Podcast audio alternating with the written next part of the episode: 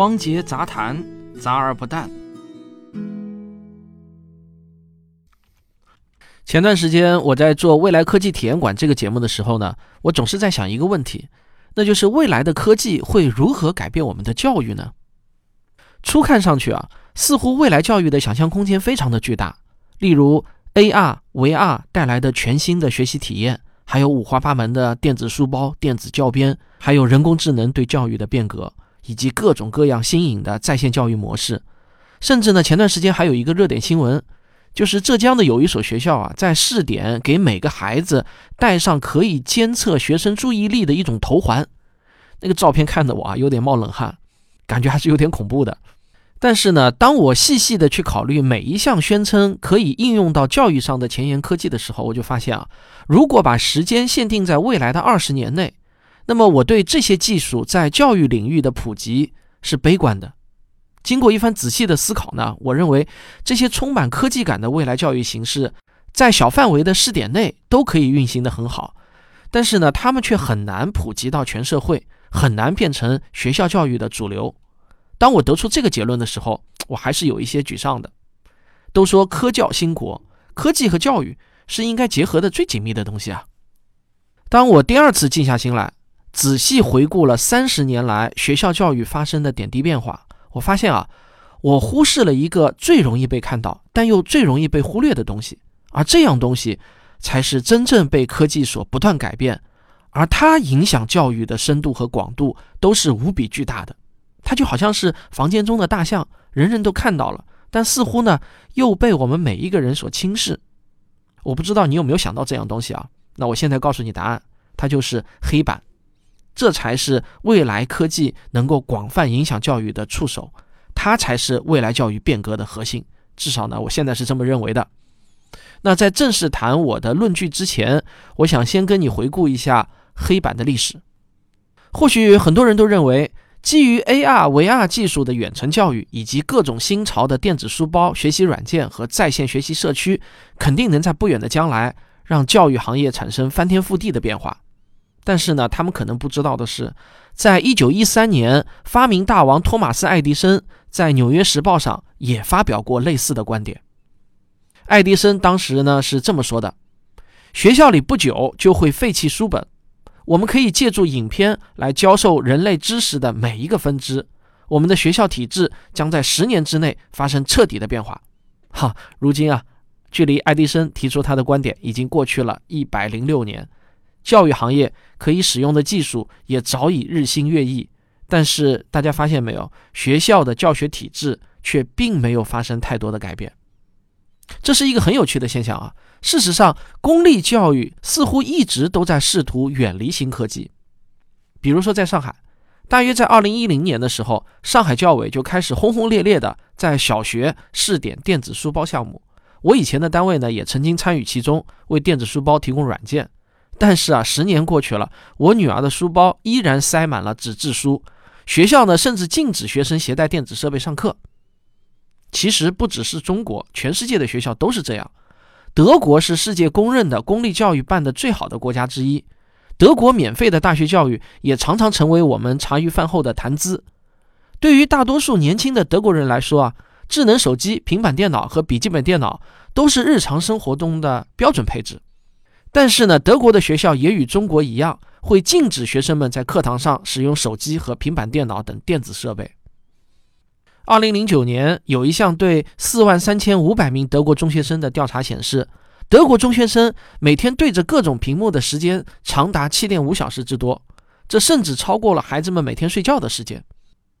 德国的脑科学专家曼弗雷德·斯皮兹尔在他的著作《数字痴呆化》中就指出。电子设备可能会导致严重的注意力涣散和大脑机能的衰退，从而让我们陷入比老年痴呆症更严重的麻烦。现在啊，这类研究已经深得公立教育机构的认同。在各类学习软件和教育电脑风行全球的同时，公立教育机构却对这些新生事物表现得相当漠然，甚至是排斥。这也让公立教育成为了一个新科技最难以影响到的领域。但是呢？你只要仔细的观察，不难发现，学校其实并不是拒绝所有的新科技的。黑板这件古老的设备就一直在不断的更新换代，而且每一次更新换代都会深受老师和学生们的欢迎。公立教育机构讨厌各种新科技的原因，是因为这些科技不管有多先进，都不同程度的分散了学生们的注意力。一些有经验的老师在介绍教学经验的时候说，课堂教学的过程中一定要尽可能的减少让学生自己翻书的时间，让学生的注意力保持在老师身上。你看啊，即便是课本，只要让学生自己随意翻看，都会有可能分散学生的注意力。那就更别说智能手机和平板电脑了。即便手机和平板电脑的屏幕上显示的只是与课程有关的内容，也依然会对教学产生负面的影响。但是呢，黑板就是一个完全不同的设备了。黑板的技术含量越高，就越容易帮助老师管理好学生们的注意力。大家可以不妨想象一下，我们观看演讲时的体验，那种绚丽的大屏幕、震撼的技术效果，不仅不会分散听众们的注意力。反而会让听众更能抓住演讲者传递的信息和情感的要点。当然，你 PPT 也得做得好啊，不能做得太烂，也不能喧宾夺主。所以说呢，学校其实并不讨厌技术，学校真正讨厌的是那些能够抢走原本属于老师的注意力的东西。不仅仅是智能手机和平板电脑，那些功能强大的文具盒、造型可爱的橡皮以及色彩鲜艳的练习本，也全部都是学校和老师讨厌的对象。从另一方面来说呢，如果我们能够利用好新科技，把古老的黑板武装到牙齿，帮助老师把学生们的注意力给抢回来，我觉得那是所有的学校都会欣然接受的事情。教育的本质啊，就是一个信息传递的过程。如果我们回归教育的本质，就会发现只有两种新技术是有价值的。这些新技术，要么呢是有助于老师管理学生们的注意力，要么呢就有助于教学信息的传递。黑板在被发明出来之后，很长一段时间内都没有任何变化。最初的黑板真的呢就是漆成黑色的大石板，直到19世纪初，人工水泥的发明，切割岩石制造黑板的历史才宣告结束。水泥黑板成了一种更加经济的选择。我读小学的时候呢，教室的黑板还基本上都是水泥黑板。那沿用至今的现代黑板，差不多是在上世纪六十年代才发明的。它是在钢板上涂上坚固的绿色搪瓷材料后制成的。有些人可能好奇过啊，为什么叫做黑板的东西呢，却是绿色的？其实从黑色到绿色的改变就发生在我们这个时代。绿色黑板上的字迹清晰，容易擦除，很快呢就受到了学校的欢迎。再后来又出现了可推拉和可折叠的黑板，这类黑板可以利用有限的空间书写更多的信息。符合有助于信息传递这一条原则，所以呢，这些改变也都一直沿用至今。黑板的第一次重大升级，并没有发生在黑板本身上，它是以一种黑板外挂的方式出现的。猜出来了吗？这就是投影仪。我上学的时候啊，那时候还没有能连接电脑的投影仪，一个年级呢只有一台笨重的幻灯机。偶尔上课要用幻灯机的时候，老师呢就会派两个男生去抬到自己的教室。然后反复调焦后才能使用。我估计啊，与我年龄相仿的听众大概也都会有这段共同的记忆。根据国家统计局的数据，近年来财政部对教育领域信息技术的投入一直在稳步增加，从2013年的一千九百五十九亿元增加到2017年的两千七百三十一亿元。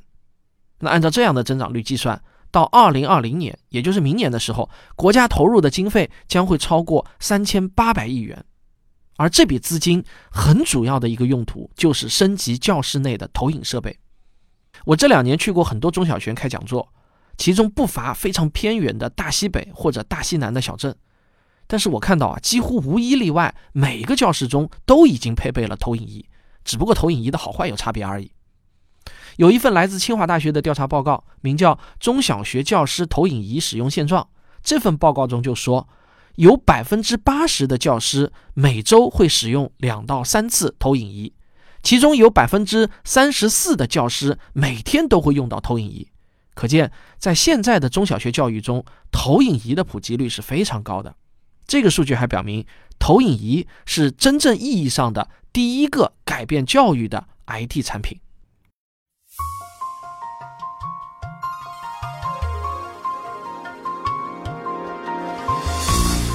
应广大听众的要求，我建了科学有故事的听众微信群。如果你想加入的话呢，可以加微信号“科学有故事一”，就是“科学有故事”的全拼加一个数字一，我们就会把你拉入群中。我在微信群欢迎你的到来。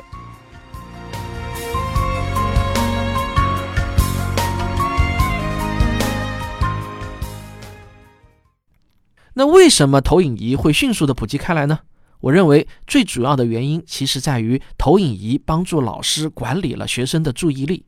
在没有投影仪的时代，当我们学到一些公式、图形或者大段的文字等知识的时候啊，老师常常会让同学们把书翻到某一页，然后让同学们边看书，老师边在上面讲。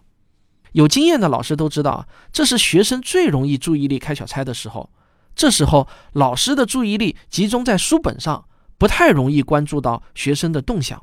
而学生呢，可能因为没有跟上老师的进度而注意力分散，也可能因为老师无暇关注他们而溜号去干别的事情了。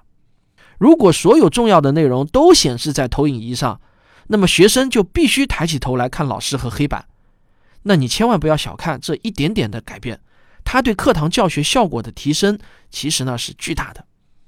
但是投影仪呢有一个很大的缺点，就是当教室中比较明亮的时候会看不清楚。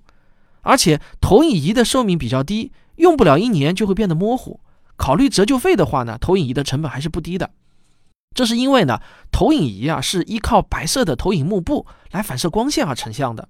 为了能够充分的反射光线，就注定投影仪的幕布呢必须要做成白色的。而白色幕布的最大问题就是显示图像的时候，它的对比度不可能高。虽然呢，我们可以通过增加投影仪灯泡的亮度来增加画面的亮度，但是呢，我们却没有办法创造黑暗。所以啊，投影仪技术已经触及到了它的科学原理层面的瓶颈。无论我们如何提升投影仪的技术水平，都不可能让白色的投影幕布显示出黑色来。市场就需要代表新技术的产品来突破投影仪的瓶颈，而这个产品我们都不陌生，那就是现在的液晶电视。就好像液晶电视现在呢，基本上已经取代了传统的显像管电视一样，液晶电视也正在取代教室中的投影仪。它最大的好处就是，即便在明亮的教室中，液晶屏幕也能显示出清晰的画面。这简直呢，就像是专门为教学准备的一样。目前阻碍大多数学校从投影仪升级到液晶电视，那当然依然还是价格问题。但是呢，我觉得这很快就不会成为问题。随着巨大需求的释放，大工业化生产将使得液晶产品的价格会持续的降低，这是毫无疑问的。那液晶屏幕的价格呢？其实主要取决于生产线的成本。液晶屏幕的生产线是用世代来进行划分的，这个世代的高低，那并不是指的技术水平的高低，它指的呢是液晶屏幕玻璃基板的尺寸的大小。能够生产的玻璃基板的尺寸越大，那生产线的世代也就越高。一百寸的液晶电视之所以便宜，就是因为这么大尺寸的液晶电视只要八点五代生产线就可以生产了。但是往上上升一点点，就是到了一百一十寸的液晶电视，现在呢就必须要用十代生产线才能做出来。一个十代生产线的投资呢，大约是四百亿元。所以呢，对厂家来说，新生产线的成本如果还没有回收回来，它的价格呢就会比较贵。了解了液晶生产线的知识后呢，我们就可以非常有把握的预测，液晶屏幕会越来越大，价格也会越来越低，这已经是正在发生的事实。随着生产线的不断的升级换代，液晶屏幕的价格必然会继续保持跳水式的下降的趋势，大家看着好了。而液晶屏幕对于投影仪的取代，使得黑板不仅仅是升级外挂，这一次呢是真正意义上的黑板的升级换代。钢化搪瓷黑板也终将成为历史。现在一百英寸的液晶电视刚好呢，差不多就与半块黑板的尺寸差不多。两块一百英寸的液晶电视拼接起来就是一整块黑板了。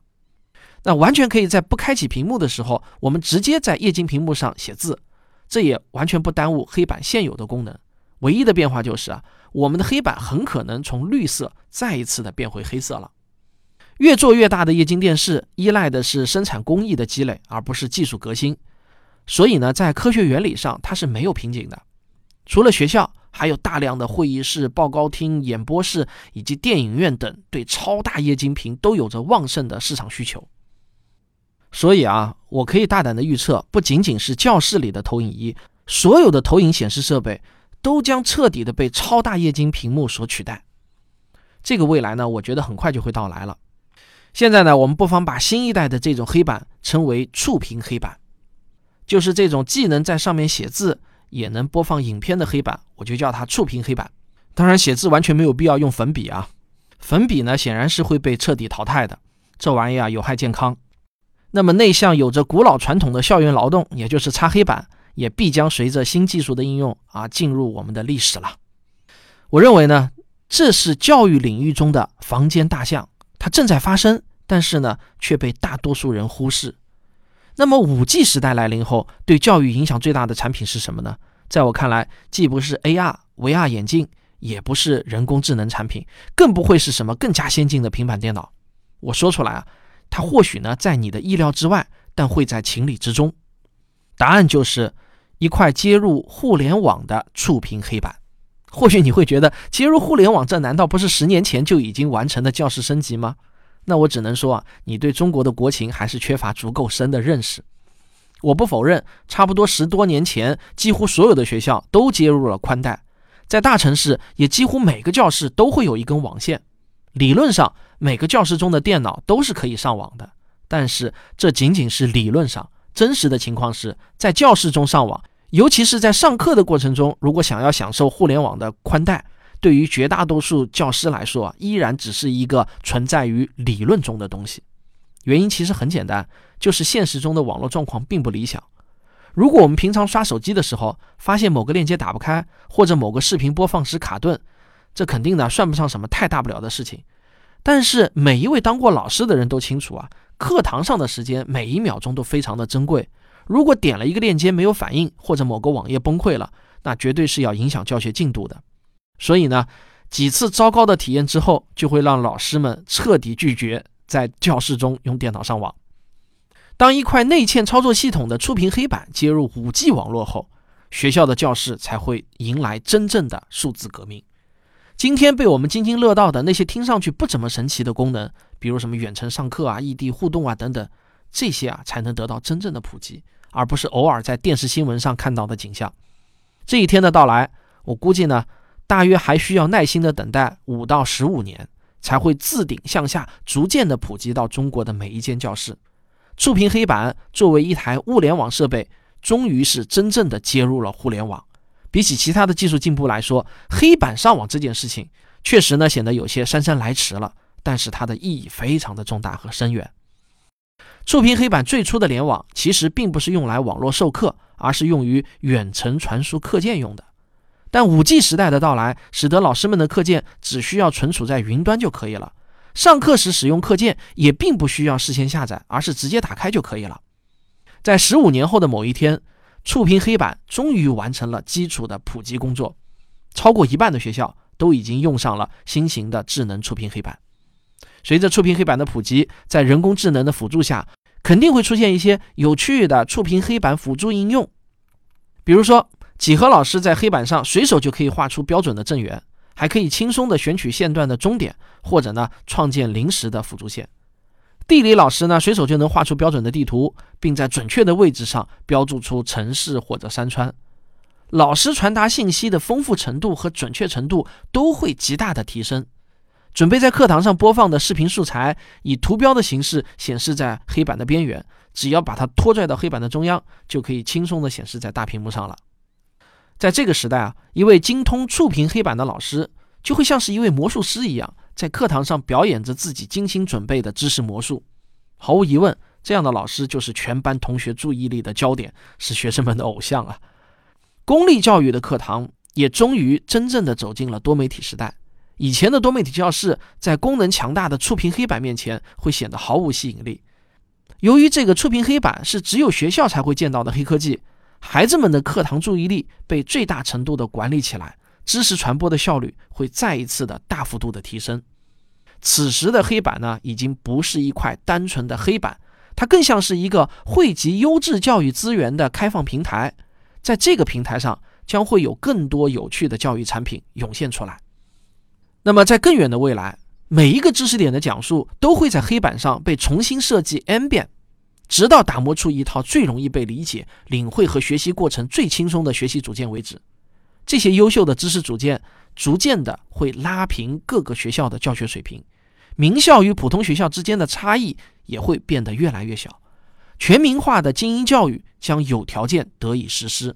啊，站在讲台上的教师则更像是一位演讲者，他将负责全班同学的注意力管理，并控制着知识传达的节奏。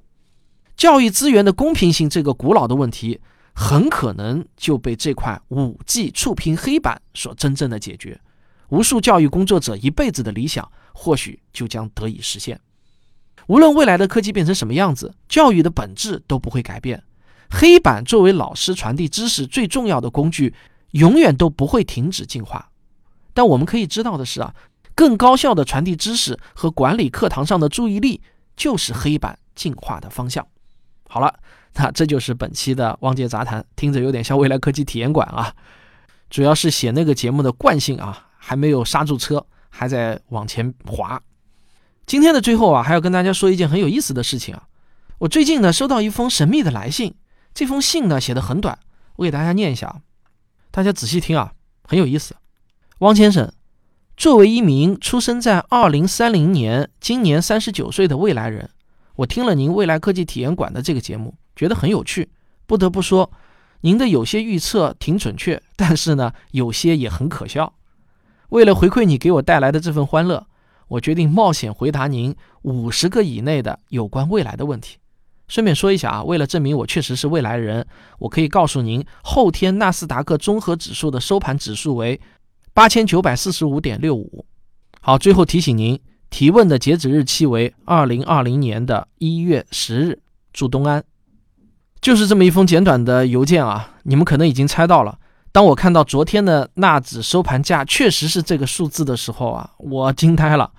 我开始郑重的思考，我要问他关于未来的哪些问题。大家可以帮帮我，你们想知道关于未来的哪些问题？请你在留言区中写下来，我会选择这些问题中我也感兴趣的向他提问。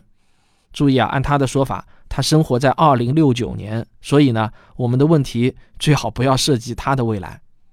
好了，这就是本期的汪杰杂谈，期待您的留言，咱们下期再见。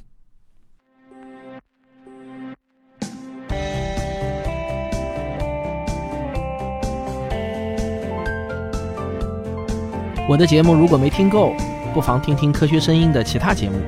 原来是这样，科学史评话。大佬李聊数学，卓老板聊科技，科学部落，托德老师讲儿童心理学，王木头讲科学。